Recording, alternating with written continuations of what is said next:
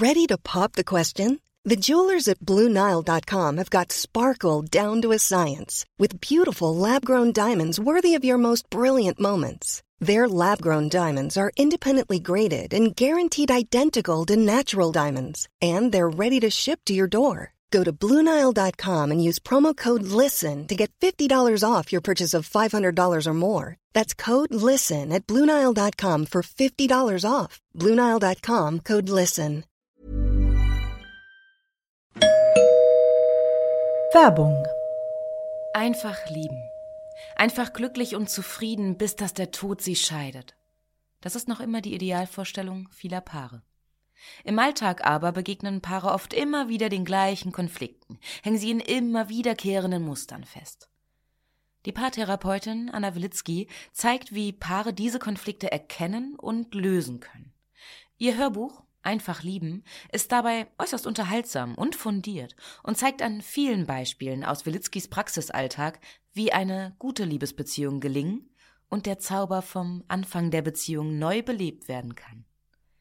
Das Hörbuch erscheint als Download und im Streaming bei Argon Balance und als Buch im Rowold Verlag. Werbung Ende.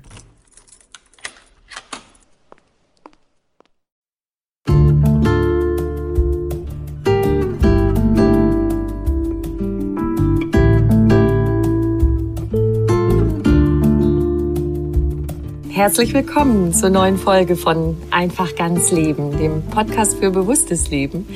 Ich bin Jutta Rebrock, Moderatorin, Journalistin, Sprecherin und Autorin. Und in diesem Podcast spreche ich alle zwei Wochen mit außergewöhnlichen Menschen über alles, was das Leben freudvoll und entspannter und auch spannender und intensiver macht. Heute ist bei mir Lasse Reingans und der hat sich was getraut, wobei bestimmt viele Arbeitgeber Schnappatmung kriegen und viele Arbeitnehmer ins Schwärmen geraten. In seiner Firma wird nur fünf Stunden am Tag gearbeitet. Die Angestellten bekommen aber genauso viel Geld wie für acht Stunden. Dazu hat er ein Buch geschrieben mit dem Titel Die Fünf-Stunden-Revolution.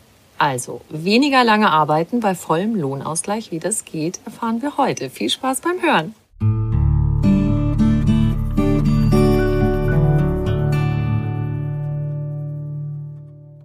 Lieber Lasse Rein, ganz herzlich willkommen.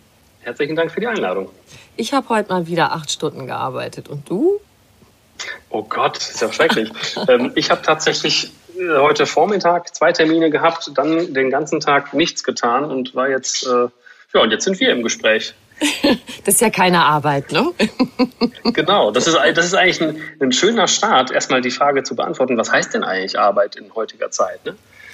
Was denn? Also für mich ist für mich ist das hier was, äh, das ist ja gefühlt für mich gab keine Arbeit, weil ich rede wahrscheinlich mit dir über Themen, die mir sehr am Herzen liegen und mit denen ich auch über äh, mit meinen Freunden und Bekannten gerne spreche, auch in meiner Freizeit. Und ich glaube, dieses Dilemma haben heutzutage auch immer mehr Menschen, ähm, dass diese Abgrenzung gar nicht mehr so leicht möglich ist wie früher, wenn man in eine Fabrik geht, äh, seine Arbeitskleidung anzieht und nach acht oder zehn oder zwölf Stunden wieder rausgeht. Genau da möchte ich auch gern gleich nochmal drauf kommen. Weil jetzt mal Hand aufs Herz. Also ist es wirklich so, dass wir den ganzen Tag so viel rumtrödeln bei der Arbeit, dass wir das, was wir in acht Stunden machen, eigentlich auch in fünf schaffen könnten? Also die Antwort ist jetzt nicht so leicht. Also es ist jetzt kein einfaches Ja, weil das sich aus ganz vielen verschiedenen Facetten zusammensetzt. Ich glaube jetzt grundsätzlich, jeder kennt das aus dem Büro. Natürlich wird getrödelt, natürlich wird an der Kaffeemaschine eine Pause gemacht, natürlich äh, wird per WhatsApp auch vielleicht die Wochenendplanung im Freundeskreis diskutiert oder man muss äh, mal kurz einen Termin beim Friseur, beim Kinderarzt oder in der Autowerkstatt organisieren. Das sind also Dinge, die kommen natürlich obendrauf im Arbeitstag ich glaube aber, das ist nicht alles, was von acht Stunden auf fünf Stunden eine Reduktion versprechen kann. Ich glaube, da muss man auch nochmal gucken, wie ist eigentlich die Kultur bei der Arbeit. Also wenn wir uns am Arbeitsplatz unwohl fühlen, ne, es gibt es ja einfach so in, naja, ich sag mal, hierarchieintensiven Unternehmen oder ähm, wo sehr starre Machtstrukturen oder Machtgefüge vorherrschen, da fühlt man sich nicht wohl. Und neurowissenschaftlich ist bewiesen, dass wenn wir in einem Zustand des Unwohlseins, also von dieser Angst oder von diesem Kampf- und Fluchtmodus sind, dass wir einfach wesentlich weniger leistungsfähig sind. Das heißt, ich glaube, einmal natürlich, lass uns darauf verzichten, eben diese Smalltalk und Ablenkung zu haben während der Arbeitszeit, das hilft. Lass uns vielleicht eine Kultur schaffen, die eher von naja, ähm, einer guten Beziehung und Sicherheit geprägt ist. Und dann kommt irgendwie der dritte große Hebel, glaube ich, den wir bei uns natürlich intensiv auch nutzen. Was können wir alles für Prozesse identifizieren, die unsere Arbeit effizienter macht? Das heißt Digitalisierung, vernünftige Tools, Hardware, Headsets beim Telefonieren, damit man tippen kann, ordentliche, äh, ordentliches Computerequipment, Dinge vielleicht mal ablösen, die einfach Zeit kosten und anders besser zu lösen sind oder auch vielleicht digitale Prozesse einführen, die vielleicht noch nicht vorhanden waren. Ich glaube, es ist also ein Mix aus ganz vielen, wo aber auf jeden Fall extrem viel Potenzial noch zu holen ist. Und dazu gehören wahrscheinlich auch diese ewig langen Sitzungen, wo man schon so halbwegs einschläft manchmal. Siehst du, genau. Und das sind so Sachen, die, sind, die liegen eigentlich so auf der Hand und sind für alle ganz klar. Aber dennoch gibt es noch so viele Unternehmen, wo solche Meetings oder auch E-Mail-Kommunikation genutzt wird, obwohl jeder einzelne Beteiligte weiß, das macht keinen Sinn. Da verströdeln wir ganz viel Zeit. Aber dennoch gibt es einfach viele, die das nicht, äh, naja, abschalten, die sich da nichts gemeinsam Neues überlegen, sondern weil es schon immer so war, die das auch einfach weiter so halten. Ihr habt ja auch äh, euch richtig vorgenommen, okay, wir verkürzen unsere Meetings auf 15 Minuten, wenn ich das jetzt richtig in Erinnerung habe. Erfordert Disziplin. Kriegt man das gut hin, wenn man also eine gute Agenda hat? Wie macht man das? Genau, also wir hatten direkt am Anfang, wir haben das jetzt schon eine Weile, diesen Fünf-Stunden-Tag, und wir haben uns am Anfang als Team tatsächlich in einen Raum gesetzt, in einen Workshop, um zu fragen und zu gucken und einfach mal so zu brainstormen, wo können wir einfach mal hinterfragen, was wir aktuell tun. Und sowas wie E-Mails hatte ich eben gesagt oder so interne Kommunikations-Chat-Programme, aber eben auch die Meetings, die kamen dann ganz schnell aufs Whiteboard, weil einfach viele sagten, ja, dann sitzt man eine Stunde zusammen, davon quatscht man eine halbe Stunde über irgendwas und eigentlich geht es nur in zehn Minuten um das tatsächliche Thema. Und du hast es gerade richtig angesprochen, das erfordert enorm viel Disziplin. Und ich glaube, deswegen ist es auch nicht leicht. Und deswegen ist auch ein Fünf-Stunden-Tag, den kriegt man nicht geschenkt. Das ist wirklich harte Arbeit und da muss jeder auch selbst diszipliniert sein und auch eine gute Selbstorganisation mitbringen, damit sowas im Team funktionieren kann. Mhm. Lass uns jetzt aber erstmal richtig schwärmen. Was ist toll an dem Fünf-Stunden-Tag? Was gibt uns das alles? Ja. Ich glaube, also für mich war das ja ein persönliches Anliegen, das einzuführen. Ich hatte früher eine andere Agentur, da bin ich ausgestiegen, als wir so 50 Mitarbeiter hatten und habe da zehn Jahre lang äh, die Agentur aufgebaut. Die also gibt es auch immer noch. Ähm, mir war aber klar nach dem Ausstieg, dass ich dieses zehn Stunden, zwölf Stunden Tage Agenturgeschäft so nicht mehr machen möchte. Entschuldige, sag bitte noch mal kurz, was du für ein Unternehmen hast, dass wir alle wissen, worüber wir sprechen hier. Okay, wir sind äh, eine, ich sag mal, eine Digitalagentur und Unternehmensberatung aus Bielefeld. Wir machen ganz klassisch ganz viele digitale Projekte. Das heißt, wir bauen Webseiten für Kunden wie unter anderem Simatic zum Beispiel, so ein Küchenhersteller, den vielleicht der eine oder andere kennt. Ich habe mit meinen vorhergehenden Teams solche Dinge gemacht wie Radio.de, den Launch davon, also das heißt eine Radioplattform, den auch, der auch nicht unbekannt ist.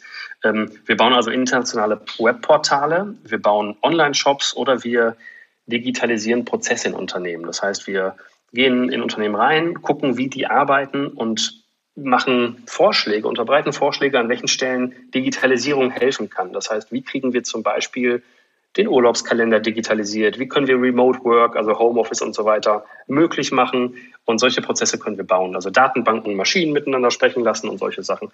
In dem Bereich der Unternehmensberatung sind wir tatsächlich da so zugange, mittlerweile natürlich noch mehr durch die Presse und mein Buch natürlich. Wie können wir eigentlich nachhaltig erfolgreich wirtschaften? Das heißt, was macht eigentlich Arbeit gerade oder wie macht Arbeit gerade heutzutage Sinn? Für Einzelne, aber auch für Teams, auch für Unternehmen. Also das Thema, wofür stehen wir eigentlich? Was ist unsere Vision? Da bieten wir Workshops und Beratung an. Genau. Mhm. Und in der alten Agentur oder in klassischen Digitalagenturen ist es, glaube ich, so und bekannt, dass sehr, sehr viele Stunden geleistet werden. Dass man wirklich Überstunden macht, früh anfängt, ewig lange äh, da ist und irgendwie geht aber sehr viel Zeit drauf und auch verloren durch dieses, diese Attitüde, die dahinter steckt, ne? dass man sagt, ey, wir sind so, wir müssen so viel arbeiten, wir sind immer am Start. Ähm, und wenn man sich da mal wirklich reflektiert mit auseinandersetzt, merkt man, eigentlich könnte man davon auch viel Zeit sparen. Wenn man ehrlich miteinander umgehen würde, wenn man sich selbst ehrlich gegenüber wäre, würde man feststellen, viel hilft nicht immer viel, ne? sondern äh, man könnte vielleicht Dinge abkürzen. Und so saß ich nach meinem Ausstieg in äh, meinem Garten und habe überlegt, wenn ich neu nochmal eine Agentur führen würde, was würde ich anders tun? Und jetzt komme ich gleich ins Schwärmen, weil ich bin verheiratet, habe zwei Kinder.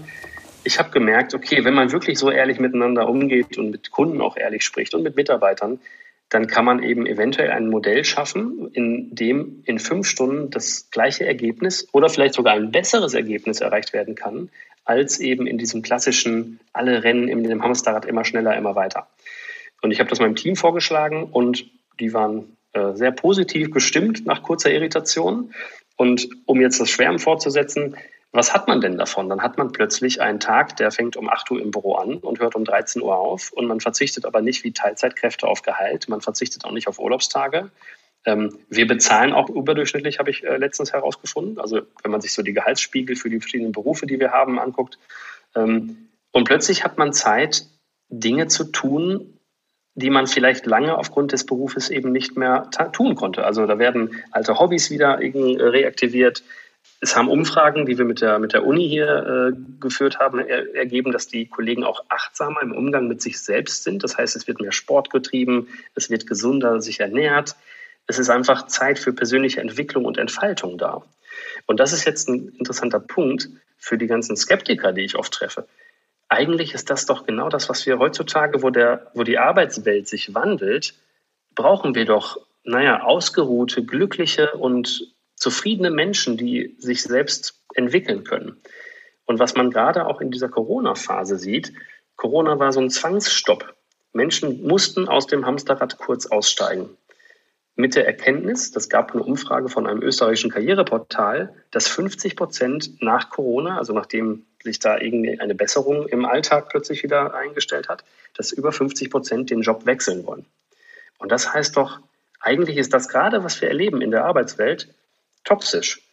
Leute entfalten sich nicht oder können sich nicht entfalten oder werden irgendwo eingeschränkt, liefern daher auch gar nicht die Qualität, die sie eigentlich liefern könnten, wenn sie irgendwo weniger Zeit für den Job aufbringen müssten und mehr Zeit hätten für ihre persönlichen Belange.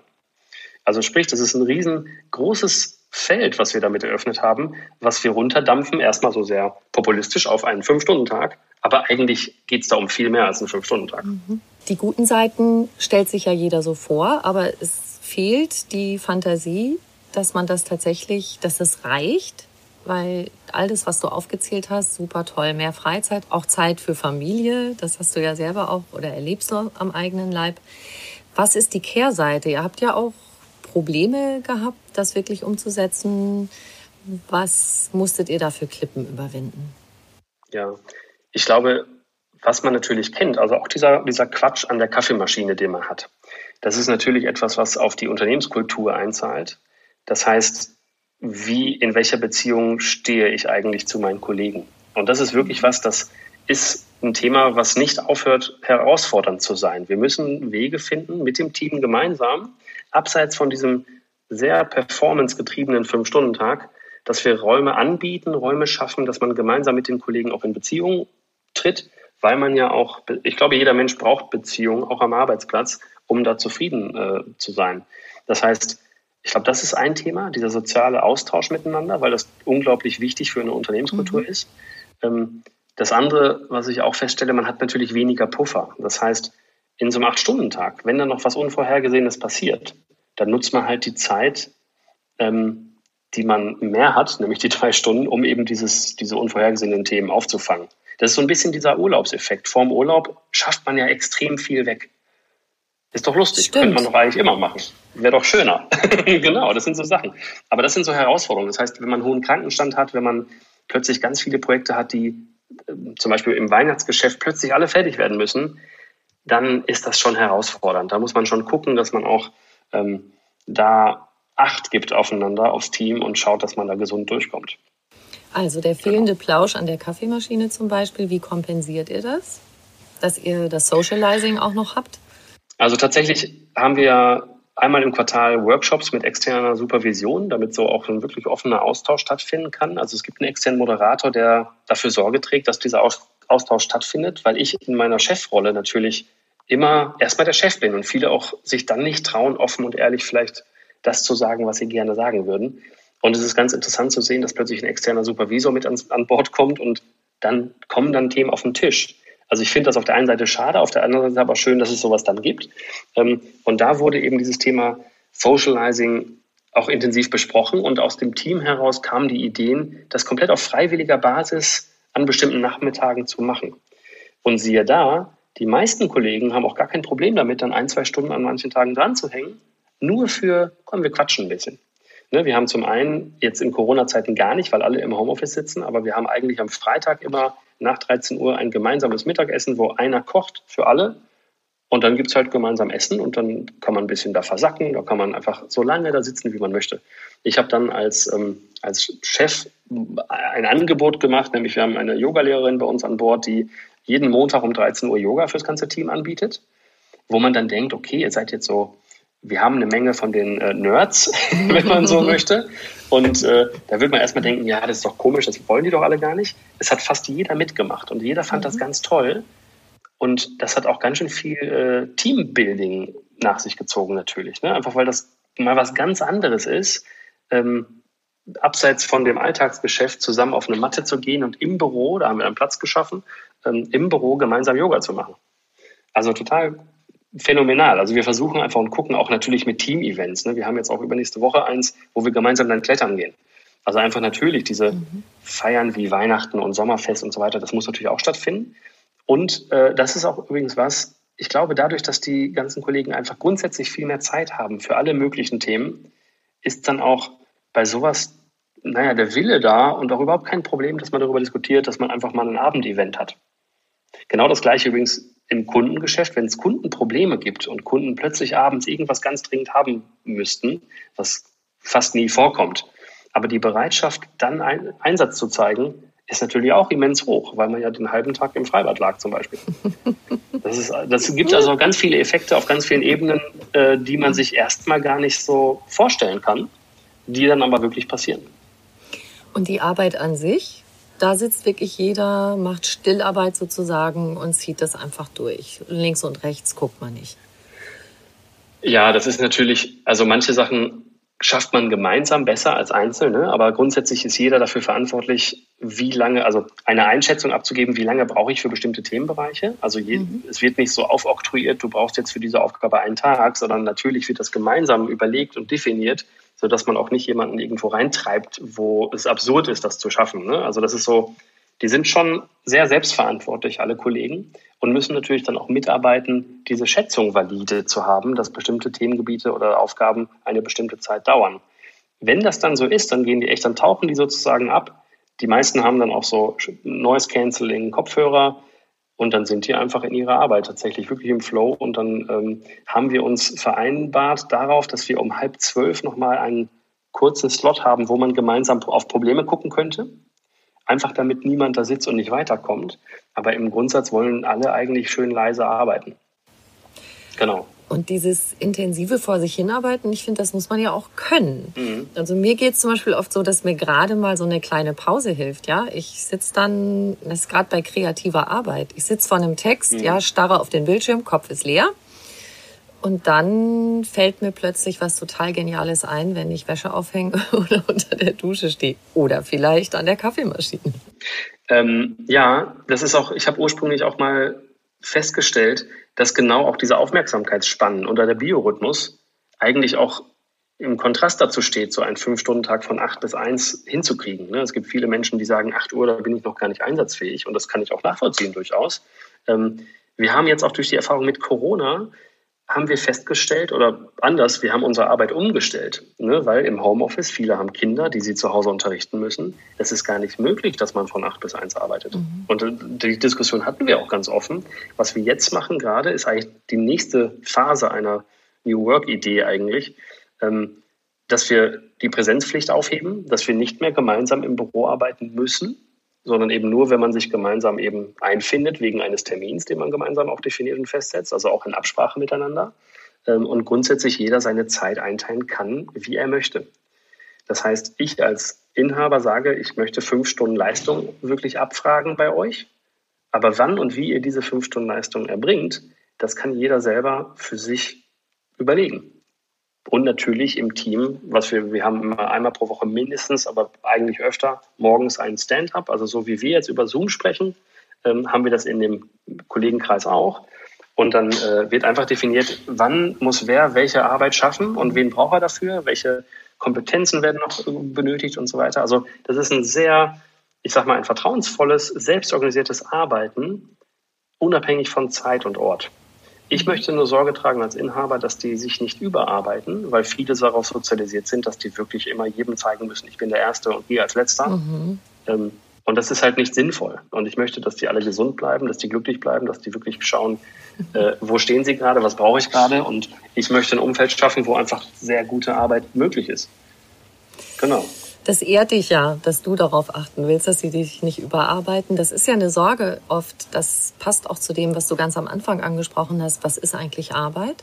Und die Sorge ist ja auch oft, wenn man zu Hause arbeitet und zwischendurch Kinderkram macht und Haushalt und so weiter, dass sich Arbeit und Freizeit so durchmischen, dass es nicht mehr so auflösbar ist. Mhm. Bis hin zu, man muss immer noch erreichbar sein per mhm. Handy mhm. oder per Mail noch spät abends. Das ist ja ein großes Thema auch heute.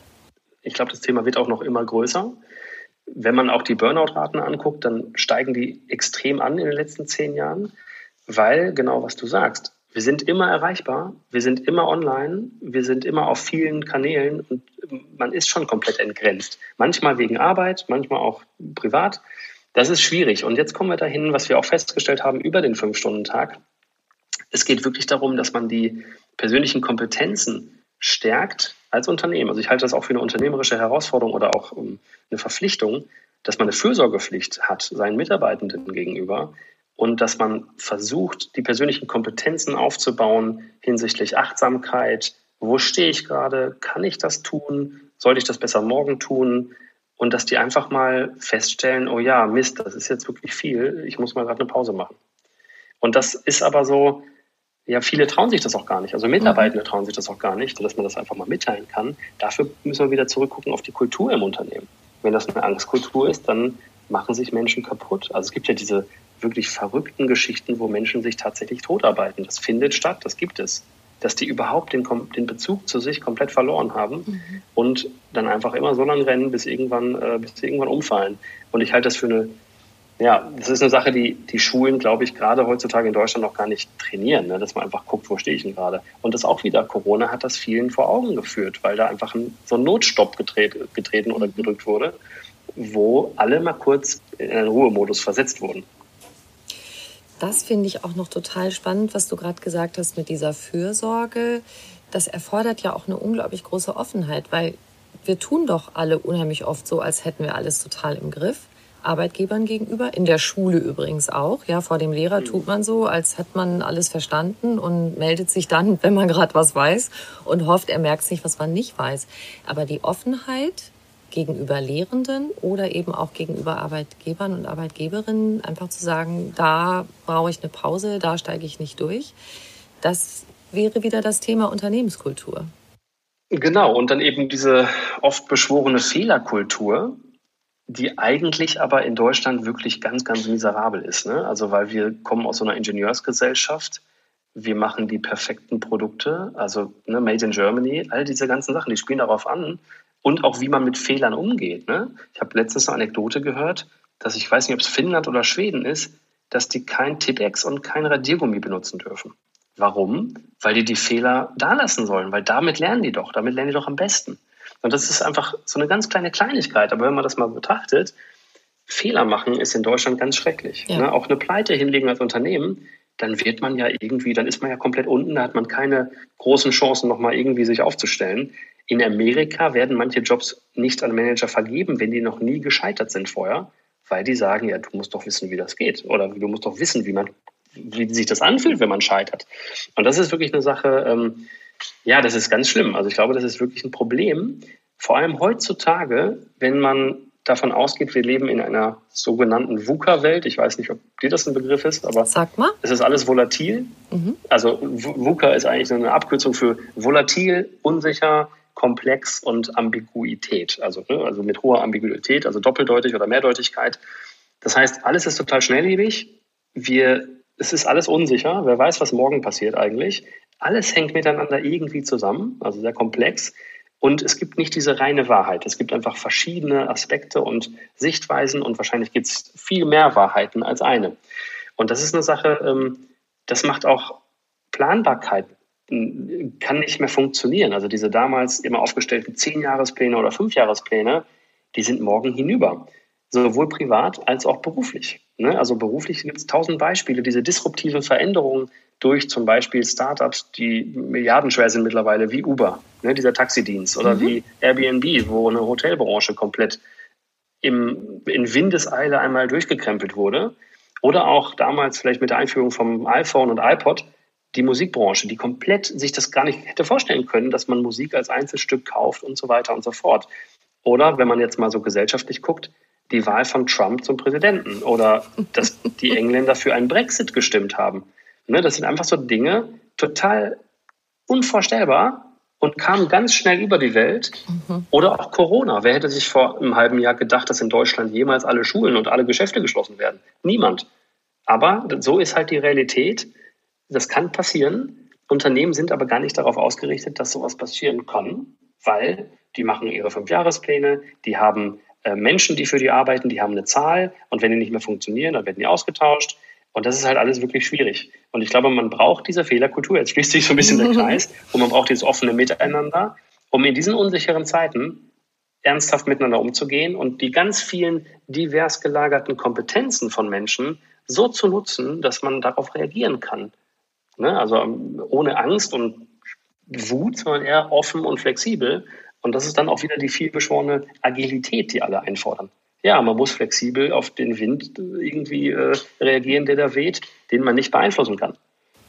Da hat jetzt die Corona-Zeit ja im Grunde auch sozusagen etwas enttarnt, was wir in Deutschland als so normal empfinden. Sicherheit und Berechenbarkeit.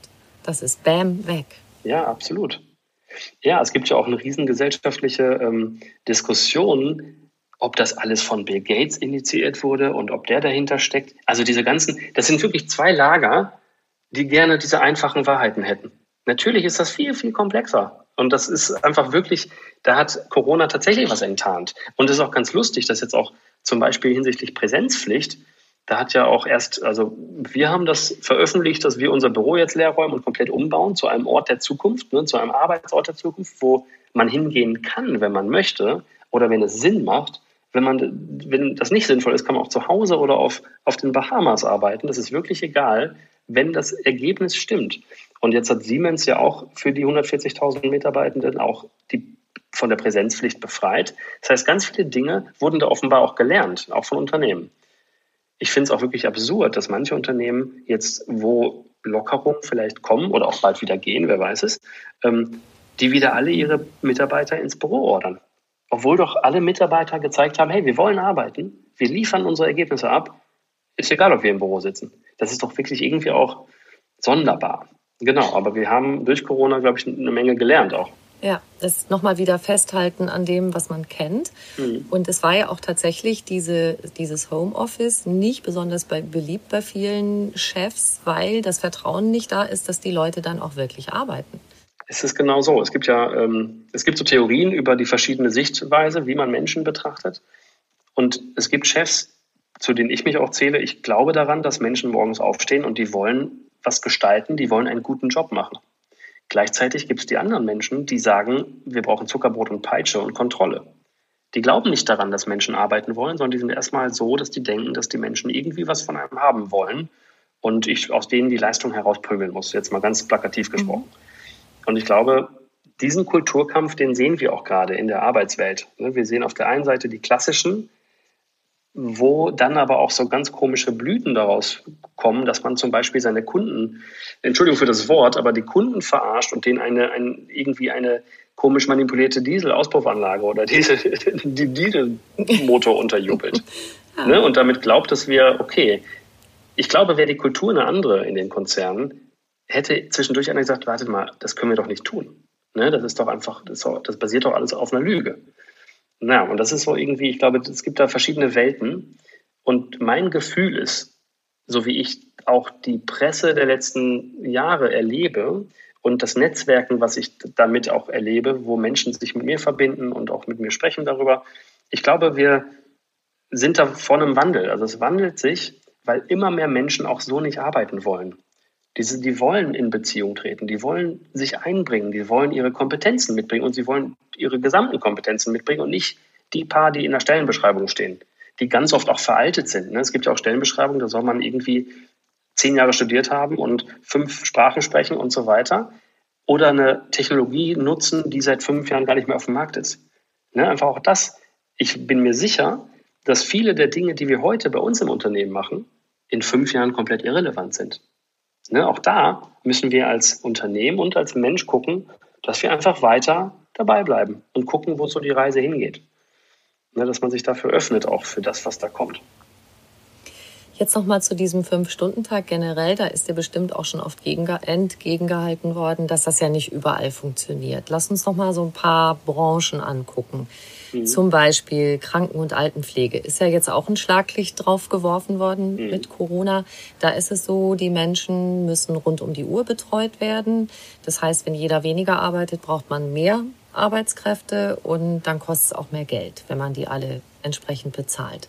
Mhm. Gibt es trotzdem in deinen Augen Lösungen, dass zumindest die Jobs nicht so stressig sind, wo auch eine Erleichterung stattfinden kann, wenn auch nicht kürzere Arbeitszeit bei vollem Lohnausgleich?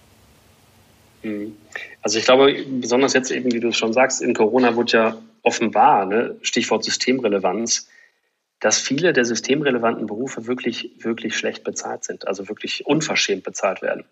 Und wenn man jetzt mal zum Beispiel in die, in die Pflege in, oder in, in die Medizin schaut, erstmal würde ich spontan sagen, oder mal so ein Gedankenspiel wagen, würden da weniger Menschen diese 14, 15, 18, 20 Stunden Schichten schieben, wäre der Beruf vielleicht auch interessanter für manche. Ne, dann hätte man nicht die 100.000 offenen Pflegestellen, die man jetzt gerade in Deutschland hat, sondern einfach vielleicht weniger, weil der Job nicht so stressig ist. Wenn man dann noch guckt, was kann uns an welcher Stelle Digitalisierung helfen? Wir hatten bei uns ein Projekt vor zwei Jahren für eine intensivmedizinische äh, Ambulanz, nee, das war eine Intensivabteilung im Krankenhaus, wo der Oberarzt auf uns zukam, weil er selbst nicht ertragen konnte, dass die so wenig Transparenz und Informationen haben, wenn ein Notfall stattfindet, sodass durch Behandlungsfehler Menschen sterben. Das ist jetzt kein Skandal, weil das passiert ständig, weil die unter Hochdruck ganz viel Entscheidungen schnell treffen müssen. Wir haben für dieses Krankenhaus für wirklich überschaubares Geld eine Lösung gebaut, wo die ganz schnell verschiedene Werte miteinander in Relation setzen können, um zu sehen, was dürfen wir tun, was sollten wir nicht tun, was könnte das hier, was könnte das für ein Fall sein, mit der Folge, dass einfach weniger Menschen sterben. Und ich glaube, es gibt ganz viel Digitalisierung, die da helfen kann, diesen Job auch erträglicher zu machen oder den Fachkräftebedarf Bedarf auch oder den Mangel nicht so schlimm zu machen. Das heißt alleine, ich habe mit einem großen Hannover Krankenhaus gesprochen, die haben eine Person abgestellt, der muss den ganzen Tag Medikamente sortieren. Und da habe ich mir gedacht, ja, da könnte man auch vielleicht einen Roboter hinstellen, der kann das rund um die Uhr fehlerfrei tun. Aber das ist sowas, wo ich mich wirklich als Digitaler auch frage, okay, warum macht das denn keiner? Ne, das, das kostet einmal vielleicht Geld, ja, aber das hat man nach wenigen Monaten auch drin. Und hätte diese Fachkraft in der Situation, dass er sich um Menschen kümmern kann. Also das, was er auch möchte. Deswegen ist er Fachkraft dann geworden in der Pflege. Oder das nächste Thema, die ganze Sensorik. Man muss ja nicht ständig gucken durch Visiten, ob jemand aus dem Bett gefallen ist. Da kann man gucken, was die Sensoren sagen. Oder auch das Thema Apple Watch und Co. Natürlich, das, jetzt kommt auch gleich wieder in Deutschland besonders so ein Datenschutzthema und will man das und will man das so entmenschlichen? Und ich denke, ja, aber wenn man so ein paar Sachen entmenschlicht, auch das ganze Thema Logbuchschreiben auf der Intensivmedizin, wenn das alles durch die Maschinen passieren kann, können die Menschen wieder wirklich ihre menschlichen Kompetenzen einbringen und empathisch mit anderen Patienten umgehen.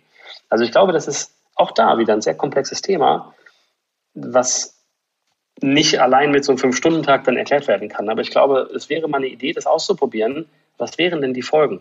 wenn man plötzlich ausgeruhte Pflegekräfte und Ärzte hätte, wenn die dann weniger Fehler machen vielleicht, ne? wenn der Job dann besser ist und andere Menschen dann anfangen wollen zu arbeiten in dem Beruf.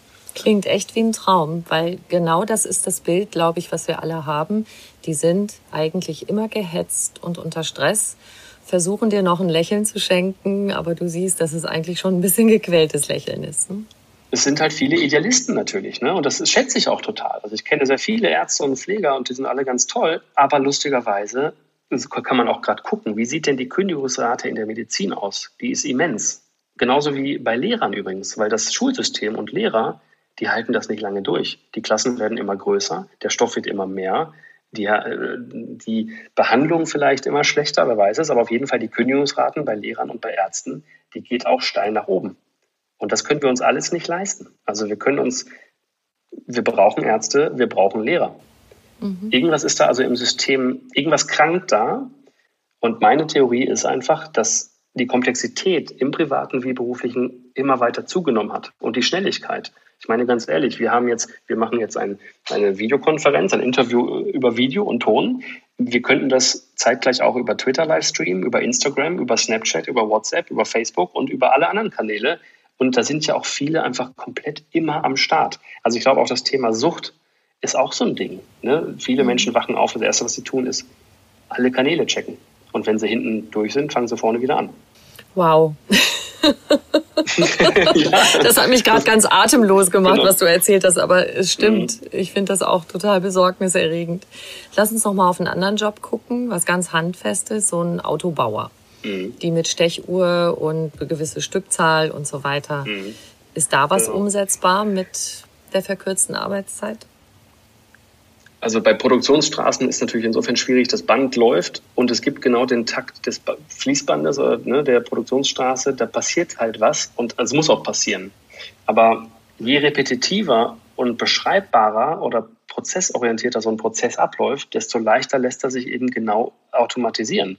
Jetzt muss man mal gucken, wenn Tesla die Gigafactory in Brandenburg gebaut hat, da werden sehr wenig Menschen stehen. Warum? Weil es andere Autobauer schon gibt, die da auch nur Roboter stehen haben. Weil dieser Prozess, was da passiert, welche Schraube wohin muss, das ist immer gleich. Und das muss einmal programmiert werden und dann läuft das. Na, ich meine, ich überspitze natürlich. Natürlich gibt es da kleinere Sachen, das sollen Menschen oder das müssen Menschen machen, weil Maschinen zu schlecht sind oder zu ungenau oder nicht das menschliche Auge haben. Aber im Grundsatz glaube ich, dass diese Betriebe, die jetzt noch überhaupt nicht drüber nachdenken, vielleicht Massenproduktion mit Robotern zu versehen, dass die halt in fünf Jahren keine Chance haben, weil es andere Betriebe gibt, die können das und machen das auch. Ne, ich glaube, an der Stelle wird es schwierig, wenn man das nicht automatisiert. Ob ich das gut finde oder nicht, das sei mal ganz, das sei mal dahingestellt. Aber es wird ja passieren, weil es ist möglich. Und wenn es möglich ist, wird irgendwer es tun. Und wenn jemand es tut, ist der wettbewerbsfähiger als wer anders. Das ist das gleiche Thema mit Amazon zum Beispiel. Die halbe Welt schimpft immer über schreckliches Amazon. Ja, aber die machen einfach verdammt viel, verdammt schlau und verdammt richtig. Ne? Und das ist schlimm, ja. Ich Deshalb ich mache damit ja auch keine gut. Freude. Deswegen läuft das auch. Und das läuft ja. auch immer besser und immer weiter, weil das von, von einem, die schnappen sich ein Thema, automatisieren, digitalisieren bis wirklich zur Übertreibung. Und wenn sie damit sich selbst perfektioniert haben, dann nehmen sie sich das nächste Thema. Und deswegen ist das einfach eine sehr mächtige Maschine ich sage nicht, dass das toll ist. Da gibt es auch ganz viel Leiden und ganz viel Verlierer, was ich schlimm finde. Aber dennoch, grundsätzlich sollte man vielleicht da nicht schimpfen und das als Teufel an die Wand malen, sondern sich überlegen, was kann ich denn hieraus selbst für Learnings ableiten, die meinem Geschäft oder meinem Handel, ähm, naja, zugutekommen. Gut, wenn wir jetzt noch ja. länger über Amazon reden würden, könnten wir auch über das Thema Wertschätzung für Mitarbeiter reden und so, was da Natürlich. anscheinend auch nicht so toll ist. Aber als, sagen wir mal, als Ideengeber, um Dinge zu automatisieren? Vielleicht gibt es da eine schlaue Anekdote noch von Amazon. Oder was machen die denn gerade mit dem Handel, ne, mit dem stationären Handel? Ne, weil bisher, also bis vor ein, zwei, drei Jahren, war Amazon natürlich ein reiner Online-Handel. Und plötzlich haben die angefangen, den Handel auf der Fläche eben auch anzugreifen, weil sie eigene Stores haben, wo man reingeht, wo man von Kameras erkannt wird, wo man einem Amazon-Konto zugewiesen wird, dann kann man ohne Kassierer rauslaufen. Und das ist auch so eine Sache. Ähm, Thema Handel und fünf Stunden. Das werde ich halt auch oft gefragt, ja, aber wir haben noch irgendwie Geschäft und müssen doch beraten und so weiter. Wenn ich aber jetzt ein informierter Kunde bin, und das ist jeder, der einmal guckt, okay, wie ist denn dieses Produkt bewertet, was ich gerade kaufen will, dann brauche ich gar keinen Berater mehr unbedingt auf der Fläche. Es sei denn, die Beratungsintensität ist vielleicht hoch, weil ich irgendwelche bestimmten Produkte brauche, sehr individuelle und so weiter. Ähm, aber was erlebt man denn, wenn man jetzt zu Saturn oder Mediamarkt geht? Da stehen einfach irgendwelche Hilfskräfte, nämlich Studierende oder irgendwer, der gerade einen Nebenjob macht. Die können mich auch nicht beraten. Also das bringt mir schon mal nichts, den brauche ich also nicht. Das heißt, eigentlich brauche ich nur wen, der mir sagt, wo steht denn die Waschmaschine, wenn ich das überhaupt bei Saturn oder Mediamarkt oder sonst wo kaufen will. Ähm, das heißt, ich kann da ganz viel Personal eigentlich einsparen, weil das bringt dem Kunden gar nichts. Das sind nämlich keine Experten, das sind keine Berater. Und dann geht, guckt man mal zur Kasse. Das macht IKEA ja auch schon vor oder andere Handelsketten. Da gibt es Selbstzahlerkassen. Selbstzahlerkassen, wo ich die Sachen selber scannen kann und dann kann ich es auch selber bezahlen. Da muss also auch nicht unbedingt ein Kassierer sitzen. Ne, und am Ende macht Amazon da wieder gerade was vor, was eigentlich bald sicher irgendwann Realität sein wird. Und auch da wieder, ob ich das gut oder schlecht finde, völlig egal. Es ist eine Entwicklung, die kann man sehen. Und wenn man es schlecht findet, dann soll man bitte aufhören, im Internet zu bestellen und wirklich zu dem lokalen Tante-Emma-Laden gehen und da alles kaufen. Mhm. Ist natürlich eine Gratwanderung, die Automatisierungen, die helfen und dass wir aber nicht gleichzeitig lauter Jobs wegrationalisieren und dann trotzdem nicht dabei rauskommt, dass die Leute weniger arbeiten, aber dabei gutes Geld verdienen. Also da den richtigen Weg zu finden. Ja, oder wir kommen plötzlich zum Thema Grundrente und Grundeinkommen und das, was eine Gesellschaft vielleicht schaffen muss. Ne? Also ich, das ist ja auch eine Gefahr, dass die Digitalisierung ganz viel Jobs kostet. Ne? Das war das Gleiche damals, als plötzlich Elektrizität anfing oder ähm, als, also, ne, als Computer hochkam. Und ja, das ist immer eine Angst, schon immer, auch in Deutschland besonders. Aber ich glaube, es kommen auch ganz viele neue Jobs, die, die wir jetzt uns noch gar nicht vorstellen können. Ne? Ich meine, wer hätte überlegt, dass es mal Social Media Manager gibt oder vielleicht äh, Influencer? Auch da kann man für absurd halten, aber auch da wird Geschäft gemacht. Ne? Und da mhm. profitieren auch eine Menge Menschen von und viele Familien werden davon ernährt. Das ist so eine Sache, das wird auch zukünftig so sein. Ich glaube nur, man muss einfach sich ähm, frei machen von diesem Klammern an alten Rezepten mhm. und offen sein für das, was da kommt und schauen, okay, was kann denn hier passieren, was auch gut ist. Stichwort, was auch gut ist. Ich finde ja, zu Ende gedacht ist es einfach auch gesellschaftlich gesehen revolutionär, was du machst. Also, wenn jetzt Männer und Frauen diese beide verkürzte Stundentage, also fünf Stundentage haben, die und haben Kinder und das erlebst du ja auch selber zu Hause, dieses ganze übliche Rollenverständnis, das können wir einfach total aufbrechen, weil es ja doch immer noch so ist, meistens Daddy verdient das meiste Geld, die Frau arbeitet auch, aber macht trotzdem noch das meiste im Haushalt und das meiste mit den Kindern. Und es kann sich ja wirklich ganz viel verändern dadurch, wenn beide beides machen, Mama und Papa. Absolut. Also erstmal muss man auch noch mal kurz gucken, dass es doch absurd ist, dass plötzlich, um den Lebensstandard zu halten, also anders. Meine Mutter war auch berufstätig als Lehrerin und Beamtin, mein Vater war Anwalt. Ähm, trotzdem war es früher ja oft so, dass Mann geht arbeiten, Frau ist zu Hause, aber das Geld reichte aus. Ne? Mhm. Heutzutage reicht es plötzlich nicht mehr aus. Also wir brauchen auch, in den USA haben viele auch zwei Jobs, beide. Das ist total absurd, muss man einfach sich mal Gedanken drüber machen. Aber grundsätzlich gebe ich dir total recht und deswegen haben wir auch den ähm, zweiten Platz beim Chefsache Award gewonnen, weil das nämlich Chancengleichheit hervorruft. Es ist genau plötzlich möglich. Und jetzt haben wir gerade noch eine Auszeichnung bekommen, die wird uns ähm, übernächste, die nächste Woche verliehen, nämlich ausgezeichnet familienfreundlich. Weil es ist genau so. Wir haben auch Mütter bei uns, die Vollzeit arbeiten, aber Vollzeit heißt eben, die können um ein Uhr nach Hause. Und in Zukunft können die auch einfach zu Hause bleiben und vielleicht morgens und abends arbeiten. Das ist doch völlig okay und toll. Und die sind total dankbar. Ich habe heute noch von einer Kollegin eine E-Mail bekommen, wo die sich überschwänglich, die ist jetzt gerade in Mutterschutz, die kriegt jetzt in den nächsten Tagen ein Kind, würde sich überschwänglich dafür bedanken und sich freut, dass sie irgendwann wieder einsteigen kann und wie toll sie das jetzt schon findet, dass die dann als gleichwertiges Mitglied der Berufsgesellschaft Arbeit leisten kann. So, und ja, ich bin da auch, ich finde das auch super, weil alles andere ist auch ein komplettes Unding. Und, und vor allem, wir können uns das auch als Gesellschaft gar nicht leisten. Ne, wir brauchen doch die Vielfalt, die dann auch eben Männer und Frauen gemeinsam in, in einen Beruf reinbringen. Das ist wirklich absurd. Genau, deswegen, das ist auch total schön. Und wenn man sich jetzt auch mal Studien anguckt zu in Teilzeit arbeitenden Müttern, was die für, für eine Leistung bringen, das ist nicht unbedingt weniger als Vollzeit andere. Also das ist einfach extrem strukturiert. Ich glaube auch, als Eltern lernt man auch nochmal anders, sich selber zu strukturieren. So ist es. Irgendwie so zu jonglieren, wie man das alles so macht.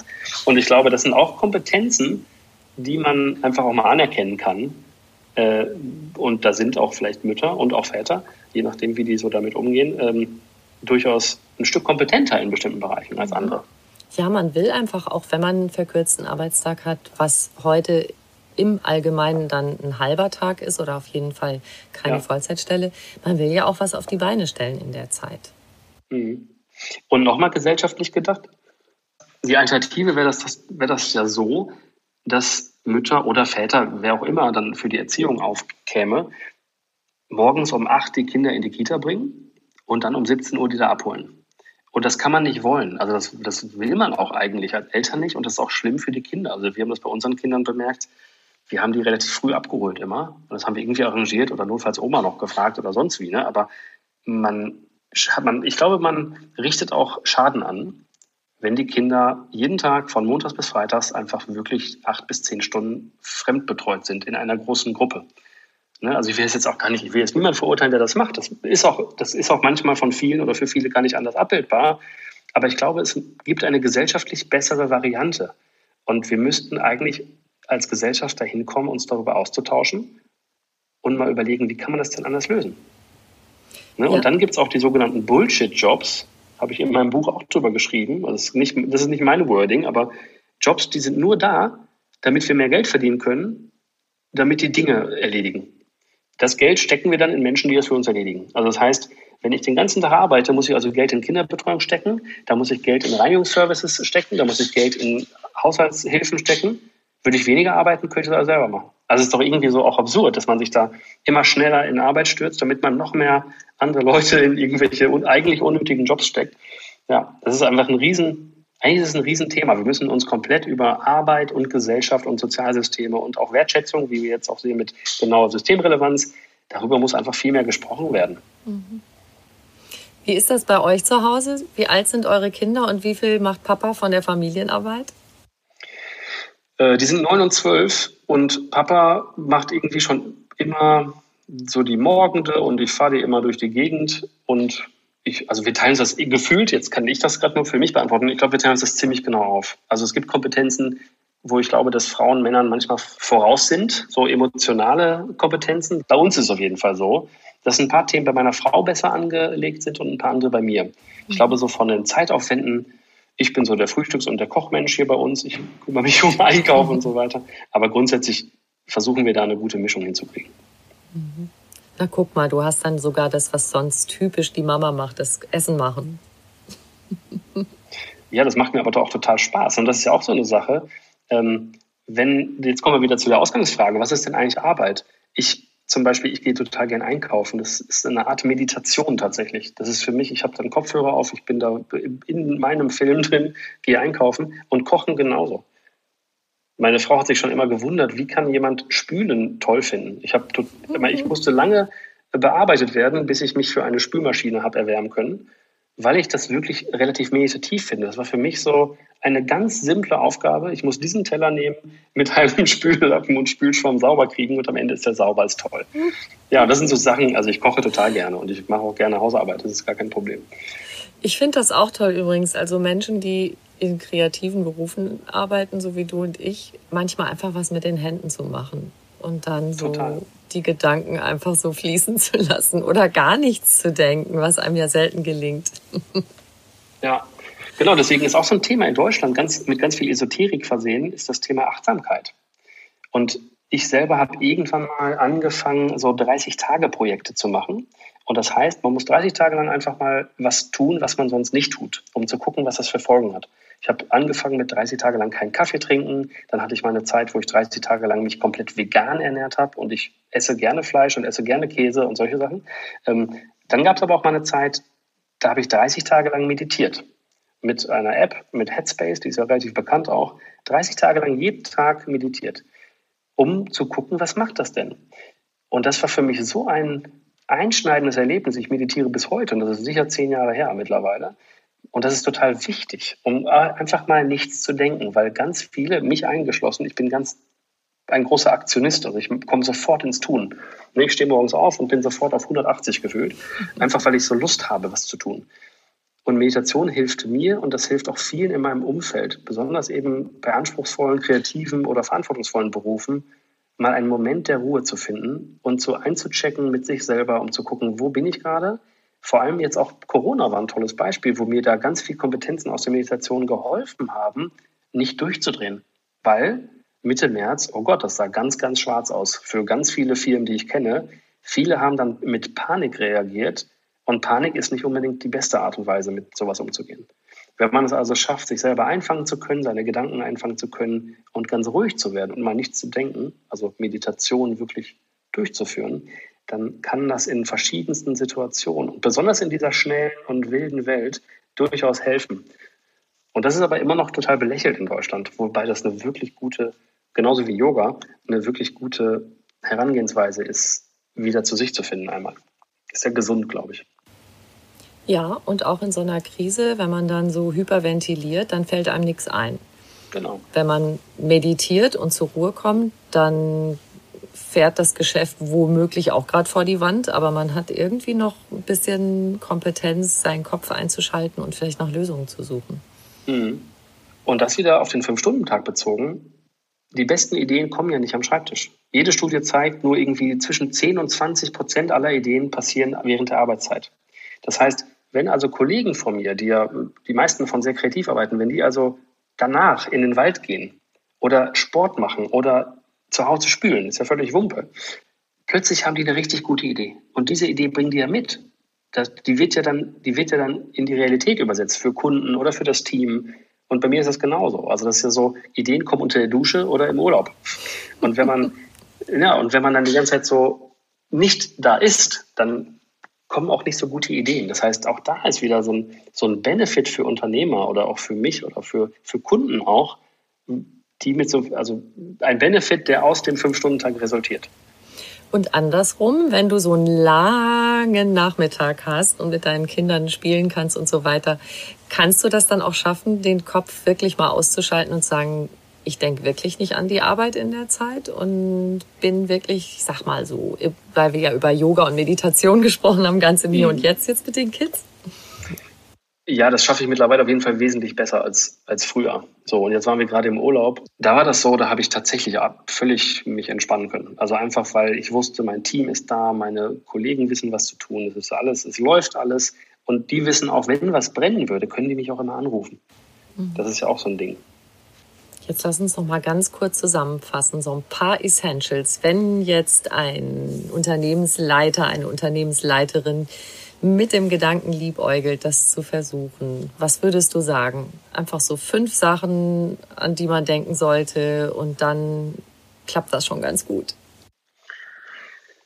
Also ja, das wird jetzt, oh, ich bin ja, ich rede ja immer gerne so viel, das tut mir total leid. Aber grundsätzlich glaube ich erstmal, sich selber, sich selber zu fragen, wie möchte ich denn eigentlich leben und arbeiten?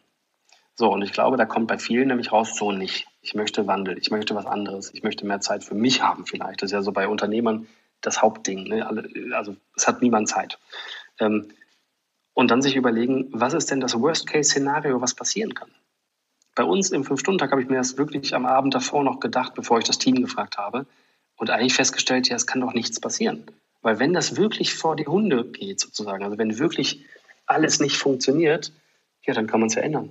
Es ist ja nichts, es ist doch nichts in Stein gemeißelt. Also es, man kann immer, auch ich, wenn ich jetzt Angler werden möchte, kann ich auch die Agentur in andere Hände geben und dann werde ich Angler. Also man hat ja immer Gestaltungsmöglichkeiten. So, ähm, und dann überlegen, auch vielleicht hinterfragen, glaube ich eigentlich daran, dass meine Mitarbeiter gerne für mich arbeiten oder glaube ich daran, dass Menschen arbeiten und wenn nicht, warum denn eigentlich nicht? Und da hat jeder, glaube ich, auch persönliche Themen, die er kennen muss oder erkennen muss und schauen muss, wie das vielleicht gelöst werden kann.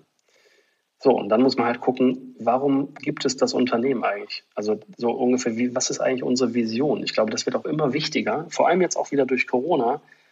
Es gibt Firmen, die sind einfach nur da und haben eigentlich keinen großen Zweck. Sie sind nicht nachhaltig, die zerstören die Umwelt und die machen irgendwie blöde Sachen oder äh, verarschen Kunden. Und ich glaube, das ist so eine Sache, man kann besonders die neuen Generationen, die jetzt kommen und wirklich so kreativ denkende und notwendigerweise komplett digital und kreative Menschen, die kann man nur gewinnen, wenn man eine Vision hat, die mehr ist als ein Produkt rauswerfen, was Menschen kaufen. Mhm. Und ich glaube, erstmal den persönlichen Mut und die persönliche Sicht der Dinge und seine persönlichen Themen sich einmal zu Gemüte führen, gerne auch oder sinnvollerweise wahrscheinlich auch mit, mit externen Coaches oder wem auch immer, ähm, und dann gucken, was haben wir denn als Unternehmen eigentlich der Welt zu geben und was bewegt eigentlich Menschen für uns zu arbeiten.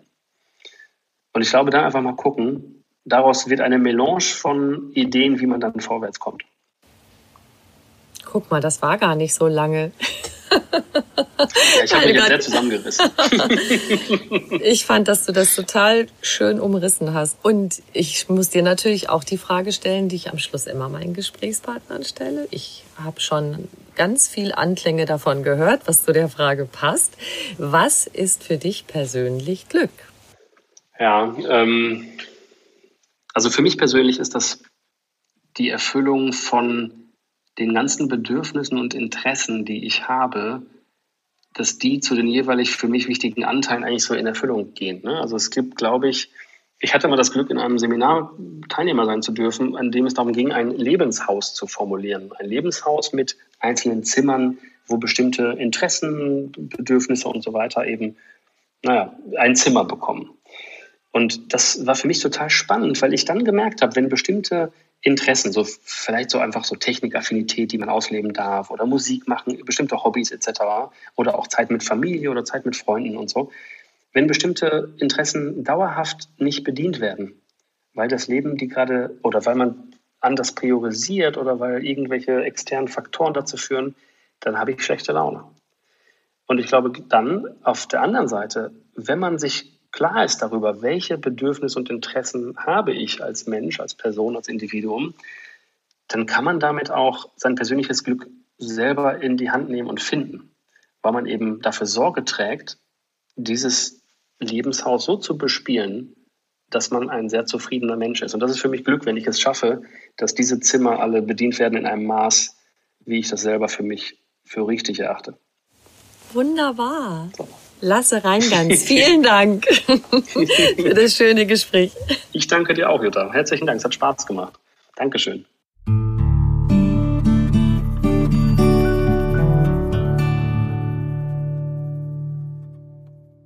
Wenn euch dieser Podcast gefallen hat, dann freuen wir uns sehr, wenn ihr uns eine kleine Bewertung schreibt und auf die fünf Sternchen klickt. Ein großes Dankeschön dafür.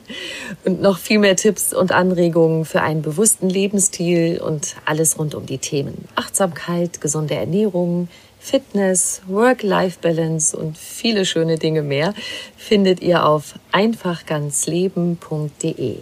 Weitere Podcasts gibt es auf podcast.argon-verlag.de. Ihr könnt diesen Podcast überall hören, wo es Podcasts gibt und dort auch kostenlos abonnieren. Alle zwei Wochen gibt es eine neue Folge. Ich freue mich sehr, wenn ihr wieder reinhört. Bis bald.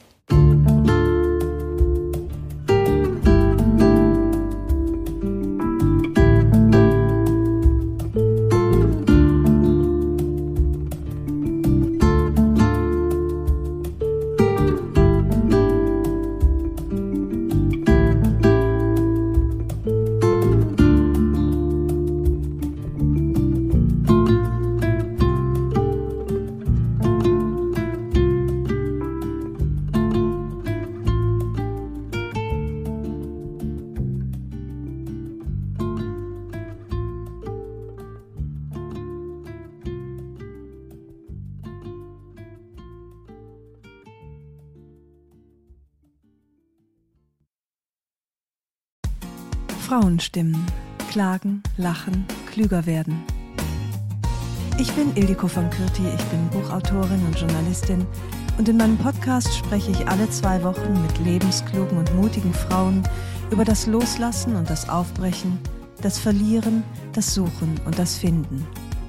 Ich bin stolz darauf, wie viele wunderbare Frauen bereits bei mir zu Gast waren. Unter ihnen Stefanie Stahl, Maria Furtwängler, Annika Decker oder Gerburg Jahnke. Und ich freue mich auf alle, die noch kommen. Ihr könnt Frauenstimmen überall dort hören, wo es Podcasts gibt. Herzlich und hoffentlich auf bald. Eure Ildiko.